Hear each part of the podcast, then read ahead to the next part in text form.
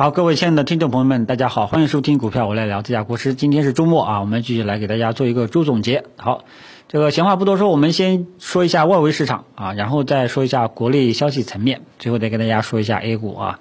那么国内这个不外围市场消息层面上呢，无疑让大家比较担心的，那就是礼拜五咱们外围市场又继续重挫啊。但是呢，好在它尾盘呢还是拉了上来啊，一度翻红。啊，收复了不少失地，呃，那么主要呢，这一波呢，外围市场啊，美国三大指数调整，主要还是科技股带的啊。但是呢，大家可以看一下纳斯达克的它的这个指数，它基本上呢是一个连续急挫啊，一次性调整到位的，我觉得是这种可能性会比较大一点。啊，像这种情况下呢，呃，周五呢它已经是止跌反弹了啊，基本上呢后面情绪会稳，就会稳定一点了。那如果说周五又是一根大阴线打下来，那明天 A 股呢可能就不好看了啊。但是它最终呢收复了部分失地，所以呢开盘情况没什么太大影响。但是大家记住了，外围市场呢现在更多的还是看这个影响的是咱们 A 股的开盘情绪啊，自身的趋势还得看自己怎么走。好吧，那么 A 股当前自身的趋势那就是反复，啊，这大家知晓一下啊。主要就是说，呃，外围情绪呢不是那么的这个太差啊。那么开盘的话呢。就是说，我们对于咱们 A 股的这个情绪呢，也不会说有造成多么大的一个利空，给大家知晓一下啊。所以这个是外围市场情况，呃，基本上美国三大指数啊，基本上也调整到位了。我之前呢也跟大家讲过啊，如果说你是做呃打算去买入美股的一些优质的标的、优质的科技股相关类的一些基金的话呢，后面可以等跌到低位了。去尝试性左侧低吸啊，因为纳斯达克像这种走势呢，其实跟咱们 A 股啊这个走势呢很相似的啊。你像 A 股呢，咱们对吧？七月十六号大阴线打下来，会有一个连续几天的反弹，反弹完了之后，它会再次下探啊。所以呢，你可以等它后面再次下探的时候呢，呃，去介入这些结构这个结构性的美美国股市的科技股的结构性牛市，明白吧？还有包括像里面的一些中概股，阿里巴巴呀，对吧？还有什么其他的啊？呃，这个是外围市场的情况。大宗商品呢，基本上也是正常的吧。大宗商品呢，也就国际油价跌的跌的多一点啊。但是国际油价也正也对 A 股嗯没什么太大的关联。黄金、白银呢，依然还是震荡纠结反复啊。其实黄金呢，大家也可以看一下，八月十一号这根大阴线打下来了，它也是一个。长时间的低位纠结反复啊，所以说呢，大家一定要记住，就是说一开始涨得好好的，啊，突然间来一个高位大阴线啊，这种超预期的高位大阴线，往往后面会迎来一个长时间的震荡纠结反复啊。那么如果说你是左侧投资者的话呢，可以考虑在这种震荡区间高抛低吸做短线啊。当然，这种震荡是对于趋势交易者来说是不会去做的。啊，好吧，这个跟大家讲一下，这个因为这个是一个常见的一个技术形态。国内的消息层面上呢，也是没什么太大的问题啊。讨论比较多的很有可能就是中芯国际，中芯国际呢受到这个说是啊，反正传闻啊，呃，说是要涉及军方这一块，然后呢要大洋彼岸可能要制裁，但是这个利这种制裁性的东西呢。呃，以前也都出现过，大家都习惯了。海康威视、三安光电，最早的中信通讯啊，大家都都都习惯了。我觉得市场也不会说明天有多么大的冲击啊。而且本身呢，在本周五这个半导体这一块呢，也有利好消息啊，要加入“十四五”规划，主要是这个半导体这个第三代半导体材料，什么呃碳化硅，还有什么那个字读读镓是吧？碳化镓。碳化硅啊，大家氮化镓，然后碳化硅，大家可以去查一下，呃，网上呢都有相关的一些标的啊。那么我觉得中芯中芯国际这个事情呢，应该不会有什么太大的问题，搞不好可能还是一个利好兑现啊，不是利空兑现变利好的这种可能性，好吧？啊，但是呢，整个科技板块大家记住还是一个反复的一个格局啊。这一次虽然说，呃，出台了对半导体芯片的一些利好，但是它的持续性怎么样啊，依然还是一个问号啊。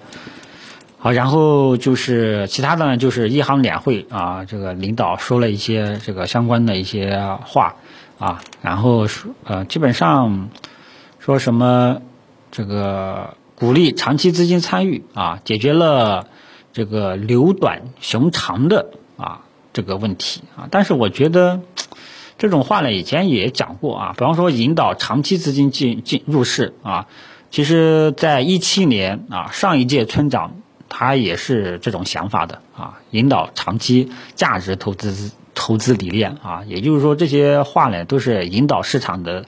资金去做这些，对吧？头部 A 股的头部资产，啊，走这个跟美国市场、跟香港市场一样，对吧？因为以前跟大家，呃，一七年的时候我就跟大家讲过，未来 A 股呢，如果说制度放开的话呢，肯定会港股化、美股化，啊，什么意思呢？就是说你好多股票可能会一直涨，你有实实在在的业绩会一直涨。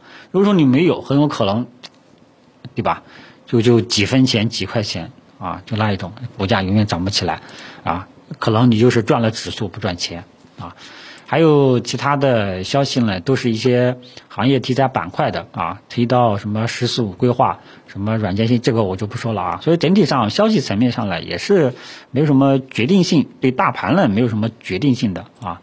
IPO 呢也是正常的一个发行，反正现在呃。管理层的一个态度呢，就是说我要慢慢慢慢放开涨跌停板制度，也早晚会推广到主板，早晚也会实行 T 加零。但是大家这个 T 加零大家注意了啊，呃，大概率呢是，呃，反正底下还传闻说一天两次可以让你做两次 T 加零啊，反正都是这么传的啊。最终怎么样呢？大家就我也不知道，等等后面最终的消息。啊，T 加零呢，大概率只会买入，不会卖出啊，只能做多啊。反正这个在这种制度背景下啊，反正监管层呢肯定还是要慢慢改的啊。那么在改革的这种背景下啊，咱们 A 股呢很有可能还是头部资产的啊这种结构性的机会。你看美国三大指数，大家也看到了啊，纳斯达克早就突破这个年年初的这个高点了。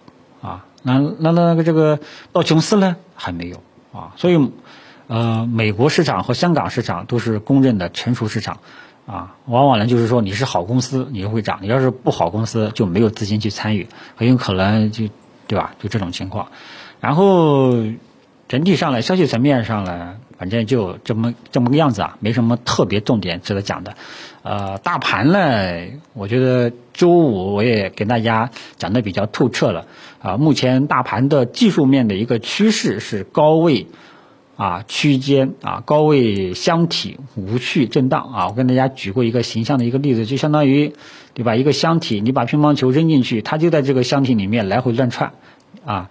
有时候呢，你可能知道它下一步会窜到哪里，会窜到哪一面墙，但有时候呢，对呀，啪的一下出现一个意外，你就不知道了啊。反正就反正就是这个意思啊。指数呢，我觉得真的没有必要再去太过于关注了，只要它没有什么明显的系统性风险啊，这个指数呢，我觉得也没有必要太去过于关注啊，或者说它。什么时候能够走出一个明显的一个右侧信号，啊，呃，你像大家对于市场一定要去有一个对关键的节点都要有一个清晰的认知，啊，一个一个印象。比方说像一九年，我跟大家讲过，我经常提的就是什么呢？一九年这个五一劳动节节后那一波，这个受到，呃，对吧？受到这个某某人的一个利空言论，直接。打下来了，还有八月十五号科技股的右侧信号底部长阳，还有去年的十二月三号我们的中小板、创业板三大指数走出了一个调整的一个右侧信号，这些关键节点我都记得。而像今年呢，对吧？今年呢毋庸置疑，呃，最近呢，主要就是呃疫情之后啊，这个进入四月份以来。市场走出了一个喝酒吃药的这些白马股的结构性的一个牛市，然后后面呢带动了一波整个市场普涨的一个牛市。但是呢，七月十六号，对吧？市场节奏突然间生变，所以这些关键的节点呢，大家一定要记住，啊，只要你把握了关键性的节点啊，弄清楚整个市场结构呢，知识多多少心里有数了。所以呢，现在大盘呢其实就是一个无序状态、混沌状态。啊，你说跌嘛，也不会跌到哪里去；你说涨嘛，也没看到迹象啊。所以大盘呢，你就呃平时没事没事有事的扫一眼就 OK 了。当然了，如果说它这个后面有系统性的一个风险了，有这个呃调整结束的右侧信号了，我会尽量第一时间跟大家去分享。好吧？啊，反正当前呢，整个市场的特征呢，其实比较凌乱吧。呃，我呢还是主要还是倾向于大家去做做喝酒、吃药、家电等等，以这些为主的一些白马股，啊，优质的一些标的好人票。而这些白马股呢，大家大家当前所处的状态呢，大家要看清楚，你千万不要被喝酒、被这个食品饮料这段时间重挫，你就你就慌了啊！他们内部呢是分化的啊，各自独立的。你看白酒，七月十六号在调整一段时间之后呢，它有单边上涨了。啊，食品饮料呢是一直在涨，一直在涨，一直都没有一个像样的回调，啊，所以这次呢高位重挫，主要是海天物业起的头，然后呢就是迎来了一个阶段性的一个调整，啊，还有这个医药啊，医药呢之前也是一直在涨，最后一波呢炒的是疫苗，啊，最后一波是从七月二十九号开始炒的疫苗，炒完了之后疫苗全部陷入调整，啊，大家都跟着调整了，啊，所以医药医疗医药呢现在是一个调整的过程阶段。啊，已经在调整一段时间了。这个食品饮料是刚刚开始调整，啊，后面肯定还会有所反复。然后，这个白酒呢，目前来说调整了之后呢，再走一个单边上涨的一种情况。啊，所以喝酒吃药，像这些标的呢，它是一个独立的一个走势。啊，以前我还担心茅台调整了会带动整个白酒板，哦，不是带动整个白马股回调。但是我发现回头发现，我说这个观点是错误的。虽然说呢，我没有让大家去做这个茅台、五粮液，你看五粮液又创新高了，对吧？我们后因为前段时间我是让大家去介入中低位的一些白马股，啊，有一些高位的人就没太建这个建议介入了。主要是呃觉得茅台要调整了啊，因为当时说过，呃茅台要调整了。搞不好会带动整个白马股调整啊！现在回过头来看，这个观点是错误的。他们就是内部呃独立走势，是独立的走势啊。比方说你要做食品饮料，你当前你要知道它刚刚开始调整了啊，后面呢可能会在低位反反复复啊。如果说你是左侧投资者呢，你可以或者说中长期投资者呢，可以去适当性的去低吸一点点啊。他们跌下来了，之前太高了不敢去追，跌的时候回调下来企稳了。你就可以去低吸一点，那么白酒跟这个医疗医药啊，像医疗医药现在还在低位调整啊，那这个时候你就对吧？所以这个节奏呢，大家自己看看一下啊，反正大家记住，就是这几块呢，基本上是各自独立的啊。你要是做食品饮料，你就是看看食品饮料的一个节奏；你要是做医疗医药，你就去做医疗医药的一个节奏啊，互不干扰，各做各的，就这种情况。啊，然后科技股呢，现在整体上还是一个反复的一个状态，只不过说芯片半导体呢出利好了，刺激一下，你可可以看看它后续的一个持续性。啊，你像这个，呃，还有这个三大权重基本上也是要死不活的啊，三大权重起不来，指数真的是很难形成持续性的这种上涨，好吧？这个主要内容呢也就这些。啊，没啥特别重点的。总之呢，我们最终的一个目的就是建仓方向，我已经给大家指明了。啊，呃，自从俺 在这个八月十四号啊，对吧？你看，我又提到一个关键节点，八月十四号之后，这个右侧信号只对了两天，啊，两天半之后就歇菜了，啊，就后面基本上就被套了，啊，这个这个右侧信号失败之后呢，呃，我后面呢基本上。